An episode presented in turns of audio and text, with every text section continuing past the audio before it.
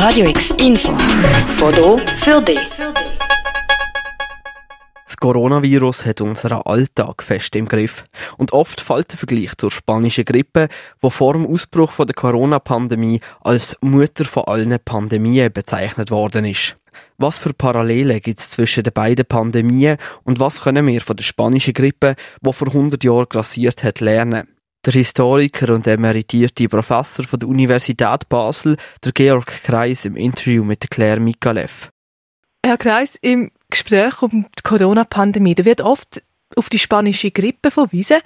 Wieso jetzt ausgerechnet die spanische Grippe und nicht zum Beispiel die asiatische Grippe von 1957 oder die Hongkong-Grippe?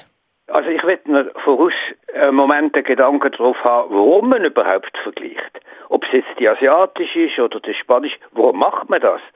Und äh, Vergleich werden ja oft äh, eigentlich als Gleichsetzung missverstanden. Der einzige Sinn für einen Vergleich ist, dass man die Gegenwart besser versteht. Ich nehme nicht an, dass man wegen dem die Vergangenheit will besser verstehen. Also die spanische Grippe per se als Historiker, da hätte ich einiges dazu sagen, kann man spannend finden. Die Frage ist einfach, wenn wir die anschauen, was haben wir davon an Verständnis, besserem Verständnis für heute? Und jetzt noch zu Ihrer Hauptfrage, also oder Ausgangsfrage. Ich nehme an, dass das damals etwas relativ Neues war in der Wahrnehmung.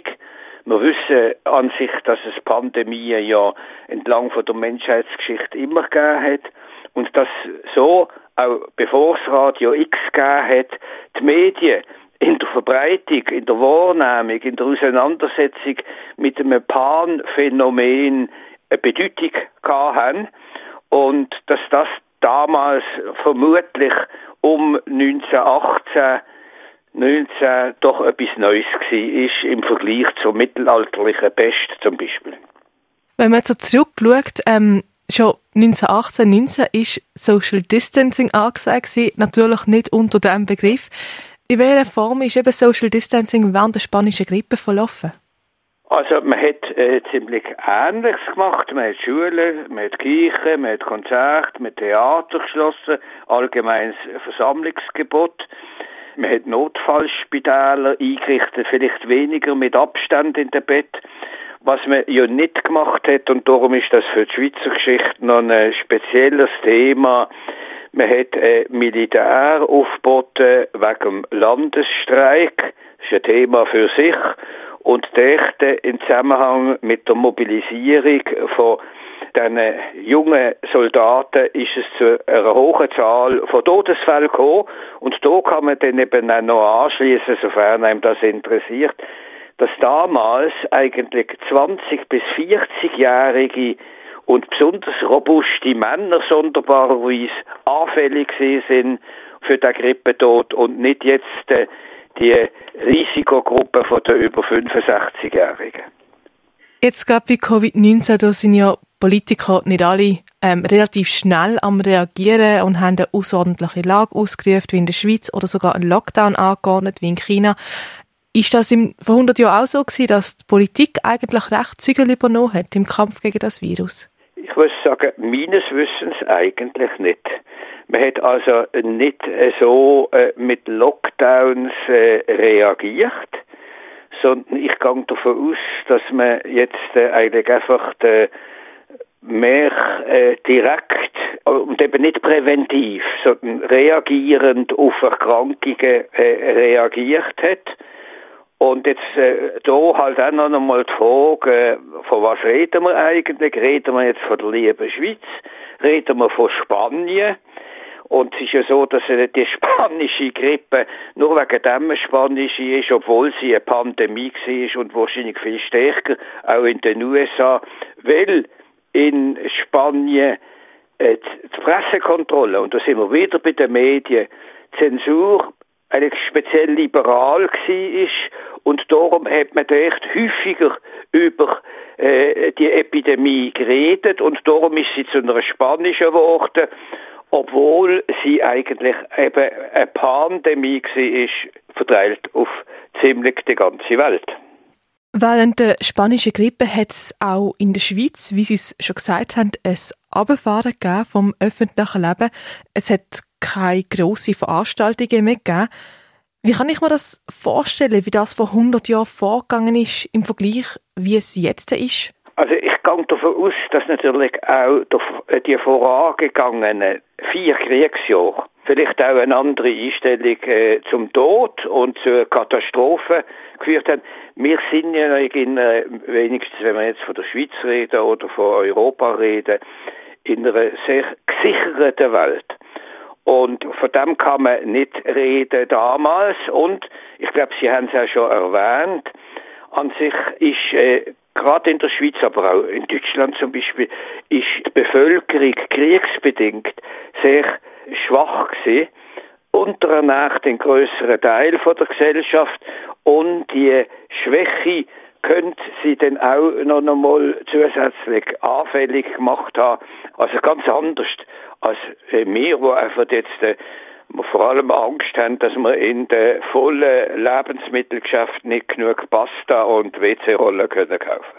Sie sprechen da etwas an, wo ich das Gefühl habe, ähm, ich habe das Gefühl, heute es herrscht viel größere Aufregung um das Covid-19 als wahrscheinlich vor 100 Jahren, weil man doch dort mit dem Krieg schon eigentlich ähm, sich gewöhnt ist vielleicht das falsche Wort, aber man hat schon üble Zeiten hinter sich gehabt.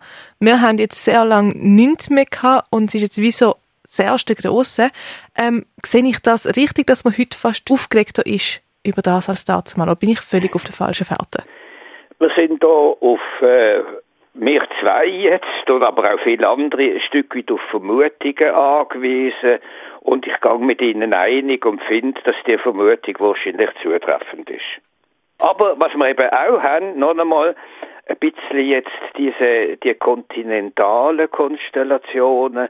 Wir reden eigentlich, es ist mir nicht bekannt, dass man damals von Asien geredet hat und schon gar nicht von Wuhan. Man hat von Europa geredet, aber man hat auch äh, stark von den USA geredet, aber das sind ja auch oft separate Welten gewesen. Und man hat damals sich auch überlegt, ja, wo ist der Patient Null? Beziehungsweise, woher kommt denn eigentlich die Epidemie?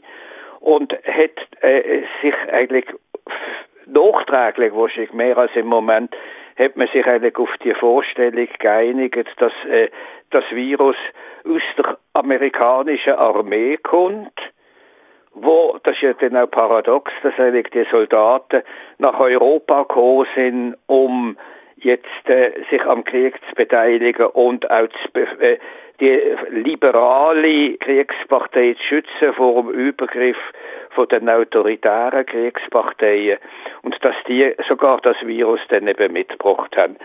Man hat sich irgendwie gefunden, es ist irgendein Koch, dem sein Name man sogar gehabt hat aus der amerikanischen Armeebestand, wo das mitgebracht hat. Also das ist ein bisschen sonderbare Frage, das mag ja Forscher interessieren, wo gibt's den Kick und wo fängt es äh, breiter werden. Für uns, dunkt es mir, ist es wichtig, dass wir jetzt schauen, wer verantwortlich ist fürs Verbreiten oder nicht Verbreiten und nicht fragen, äh, welches jetzt äh, der Ursprung vom sogenannten Bösen ist. Zum Abschluss noch eine letzte Frage. Was können wir aus der Zeit von der spanischen Grippe lernen für jetzt, für den Umgang mit Covid-19? Ich meine, es gibt genug zu lernen aus der Gegenwart. In dem Fall muss man eigentlich, man kann immer etwas lernen, aber es ist eigentlich äh, nicht äh, der Gegenstand selber, was einem lehrt, sondern es ist das Interesse damit. Also vielleicht einfach, dass es jetzt äh, eine eigene Pandemie ist mit eigenem Charakter, aber dass es auch nicht ein singuläres Phänomen ist, dass es auch schon andere gegeben hat und ich sage es jetzt auf Latinisch, horribile dicto, also schlimm, dass vielleicht es auch in Zukunft noch weitere Pandemien geben wird. Gerade eben wegen der zunehmenden Mobilität und Globalisierung. Und mit dem Schlusswort, Geokreis, herzlichen Dank für das Gespräch. Radio X, mehr Kontrast.